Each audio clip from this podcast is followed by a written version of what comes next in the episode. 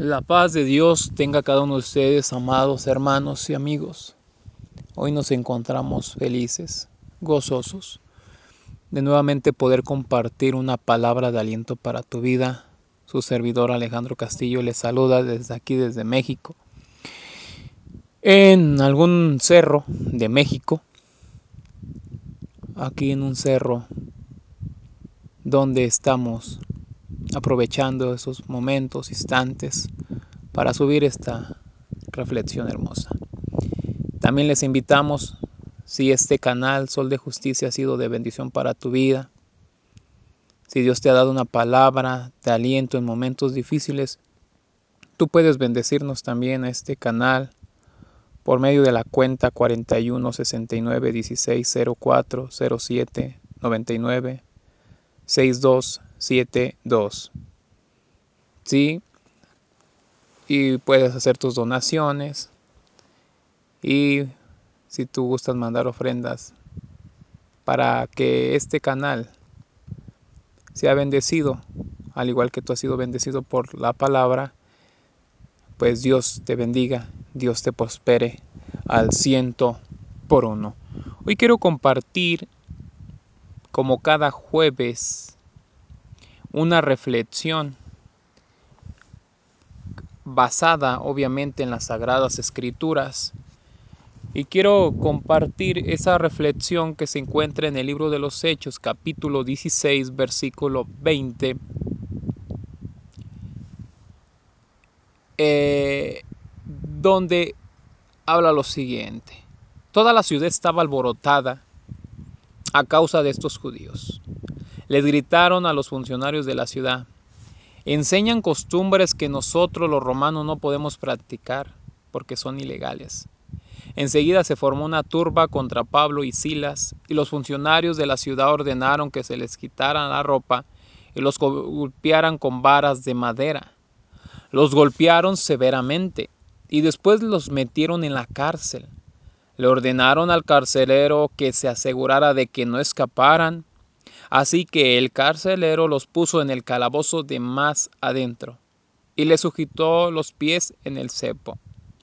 Alrededor de la medianoche, Pablo y Silas estaban orando y cantando himnos a Dios.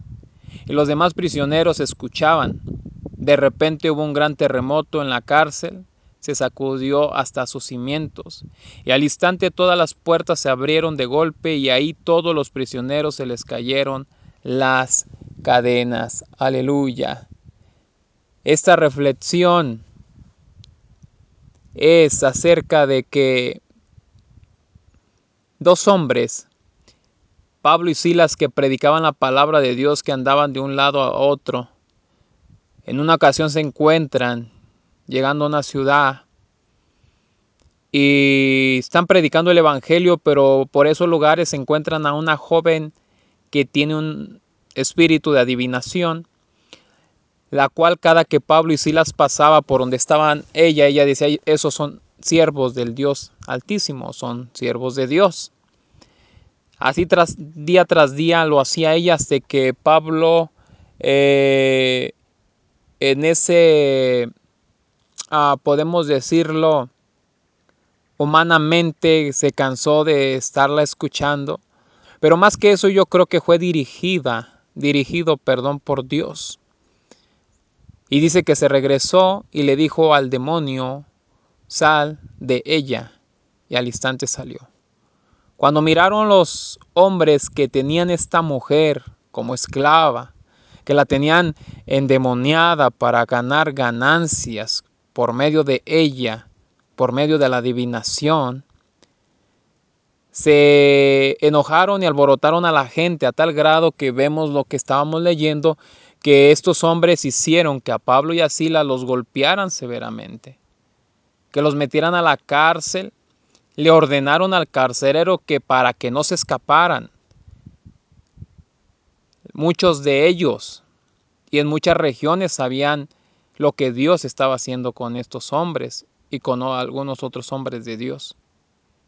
Así que los meten no simplemente a la cárcel, sino allí en la cárcel los meten al calabozo más adentro, el más profundo. para que no se fueran a escapar. El punto es, amado amigo, hermano que escuchas esto, es lo siguiente. Yo quiero que la reflexión no solamente sea el que tú escuches lo que yo te estoy leyendo, sino que realmente la reflexión que Dios traía a mi vida a través de, esta, de, de esas palabras, de estos versículos, era que nuestra adoración a Dios no tiene que tener límites. La adoración a Dios no tiene que tener límites.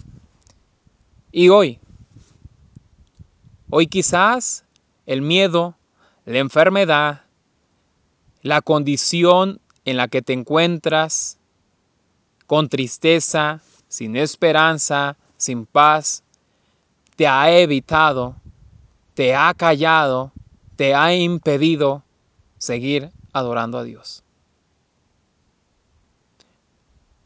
El detalle es que nuestra adoración, tu adoración, jamás tiene que estar sujeta a nuestras situaciones mucho menos a nuestros sentimientos o emociones. Así que hoy, levántate de allí donde estás y sigue adorando al Rey de la Gloria, como lo hizo Pablo y Silas. Sus espaldas, sus cuerpos ensangrentados, dolidos, moretionados de los golpes que habían recibido, por ser siervos fieles a Jesucristo. Lo más normal era que la gente estuviera agradecida porque esa mujer había sido libre. Pero la gente hoy en la actualidad no busca a Dios. Y así siempre ha sido. El detalle es que estos hombres, siervos del Señor, aún con sus espaldas latigadas, golpeadas. Aún estando allí en una condición eh, que su cuerpo no estaba bien físicamente y que estaban en, a un cepo, a una madera que los tomaba de los pies y de las manos y los tenía encorvados, que estaban en una posición difícil de aguantar, estando en un calabozo quizás donde había eh, ratas, donde había este, cucaracha, donde había eh, cierta clase eh, de, animales y donde podía también haber hasta excremento, cosas sucias en un calabozo. Oscuro porque vemos después, siguiendo leyendo, que tuvo que prender el carcelero, la lámpara, para ver, o sea, algo, un lugar oscuro, un lugar donde aparentemente eh, si estos hombres no tuvieran la convicción de quién, a quién servían, si estos hombres no tuvieran la convicción y la fe de que su adoración no tiene que tener límite, estos hombres hubieran sido los más tristes, estarían quizás llorando, estarían quizás sufriendo. ¿Por qué? Porque dirían, estamos predicando a Jesús, estamos predicando a nuestro Maestro de sus enseñanzas y nos pasa esto nos meten a la cárcel, nos, golpean y ahora ¿qué vamos a hacer? Pero ellos no pensaron esto. Pablo y Silas empezaron a orar, aleluya. Pero Pablo y Silas empezaron a adorar, empezaron a adorar, empezaron a cantar himnos al Señor de señores, al Rey de la gloria. Y la escritura dice que empezó a temblar este lugar porque la adoración que tú elevas a Dios tiene un poder sobrenatural. Y allí lo vemos, la oración con la adoración, la adoración suprema que proviene de un corazón conflicto y humillado y sube delante de su presencia, tiene el poder suficiente para derrumbar fortalezas del maligno. Hoy por eso te digo a ti, señorita, joven, adulto, hoy empieza a adorar otra vez para que caigan las barreras, para que caigan las cadenas, para que caiga y la enfermedad salga, para que la tristeza sea quitada. Cuando tú empiezas a adorar, cuando tú empiezas a adorar al Señor, te darás cuenta que Él te bendecirá. Tu adoración no debe de tener límite. Adora aún en medio de tus miedos. Aleluya. Adora aún en medio de tus miedos, adora aún en medio de tus problemas, adora aún en medio de las inseguridades, adora aún estando en el hospital, aún estando postrado en cama, tú sigue adorando que nadie que nadie limite tu adoración, que nadie quiera venir a callarte. El Señor te ha dado una boca, el Señor te ha dado una lengua. Oh, la alabanza, dice el Señor Jesucristo en los Salmos, la alabanza fue creada o fue por los que maman. El Señor nos ha dado la capacidad para adorarle. Él quiere que lo adoremos. Él sigue sentado y seguirá sentado en su trono de gloria y Él quiere que usted y yo adorémosle, que le adoremos. Él sigue recibiendo nuestra adoración. Él recibe la adoración que sale desde tu alma, aun cuando tu alma está quebrada y desgastada. Por eso el salmista decía, ¿por qué te abates, oh alma mía, y te turbas dentro de mí? Espera en Dios. Porque aún he de alabarle, aún he de glorificarle, aún he de exaltarle, aún he de levantar mi adoración por encima de mis circunstancias, por encima de mis preocupaciones, porque mi adoración nunca, nunca debe estar cimentada en mi emoción o en mi sentimiento, debe estar puesta mi adoración envuelta del conocimiento bíblico. Hoy el mudo, al mudo se le desata la lengua en el nombre de Jesús. Y no hablo solamente en un término físico, sino espiritual. Todos aquellos que dejaron de cantar. A ti te digo, que servías en un grupo de corista, de adorador, de adoradora, y que vinieron las circunstancias, los problemas, las adversidades, que te limitaron, que te quitaron, que te discriminaron, que te dañaron. Y todas las situaciones que te pasaron, tú llegaste a la conclusión de decir, yo ya no voy a adorar a Dios. Ya no puedo adorar a Dios. Es tanta la tristeza, mi alma está quebrada, estoy desesperado, desesperada. Pero déjame decirte que hoy Dios te ministra a través de esta palabra y te dice, levántate, sígueme adorando. Extraño tu voz, extraño tu voz. Extraño la voz que me adoraba por las mañanas, por la tarde, por las madrugadas. Toma Toma el instrumento y sigue adorando. Sigue adorando, sigue adorando, sigue adorando, sigue adorando, porque cuando viene, oh, la adoración, caen las barreras. Los enfermos son sanados.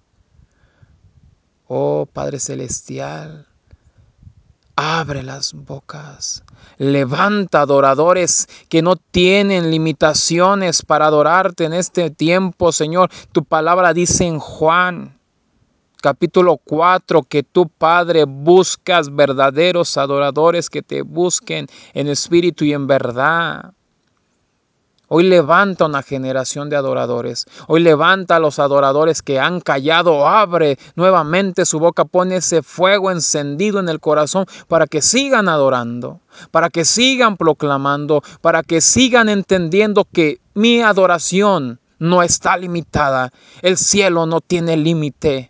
Aleluya. Nunca ha tenido límite. ¿Por qué? Porque yo puedo hoy adorarte con todo mi corazón, Señor. Bendice esta audiencia allí en Latinoamérica, en Europa, en México. Bendícele en el nombre de Jesús. Levanta a esos adoradores que estaban dormidos, que estaban tristes.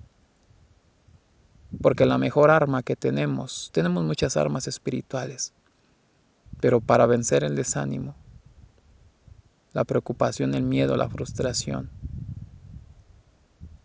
tú tienes que levantar el arma de la adoración. Dice Santiago, ¿está alguno triste, haga oración.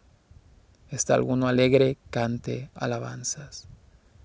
Fuimos diseñados para adorar al Rey de Reyes y Señor de Señores. Dios te bendiga, Dios te guarde y Dios haga de ti, joven señorita, varón, mujer, Dios haga de ti ese adorador que Dios quiere. Te bendecimos en el nombre de Jesús. Shalom.